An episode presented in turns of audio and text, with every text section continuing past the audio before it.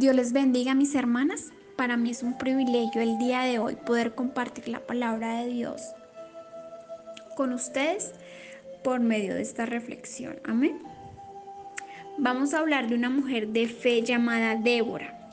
La Biblia nos habla en jueces capítulo 4 versículo 5 que Débora fue jueza y profetisa de Israel. Fue una mujer valiente y fiel a Dios que obedeció al llamado de Dios para ayudar al pueblo de Israel, ya que ellos le habían dado la espalda a Dios adorando otros dioses. El pueblo de Dios estaba en manos de Císara, capitán del ejército de Canaán, hacía ya 20 años. Y tenían oprimido al pueblo de Dios, lo querían destruir. Pero Débora obedeció a las instrucciones de Dios y envió llamar a Barak, juez de aquel entonces para destruir a Císara y a su ejército con sus 900 carros de guerra.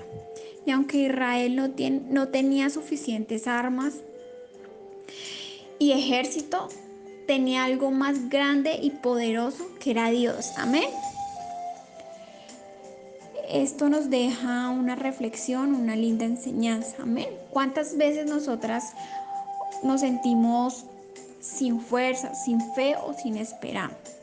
Sin esperanza. Vemos que nuestros problemas o diferentes situaciones son imposibles de resolver o no vemos salida y nos desesperamos. Pero Dios en el día de hoy nos invita a que seamos como Débora al entrar en una situación difícil, que nos llenemos de espíritu de fe, que nos, que nos aferremos a la palabra de Dios y nos dejemos guiar y moldear. Porque nosotros también seremos victoriosos como lo fue Israel en aquel tiempo. Amén.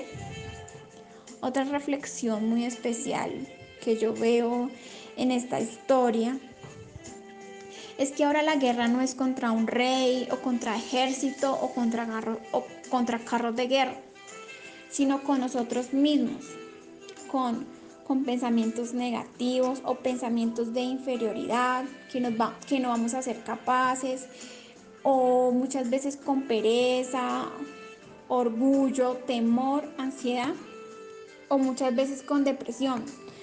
Pero Dios nos quiere liberar de todo esto como lo hizo con el pueblo de Israel, que destruyamos todo aquello que hace que nuestra fe se caiga. Porque Dios está con nosotros. Confiemos en Él, que Él nos dará la victoria. Espero que esta palabra sea de bendición para ustedes y sus familias. Y confíen, hermanas, en Dios, no decaigan, que Él siempre, siempre permanecerá fiel.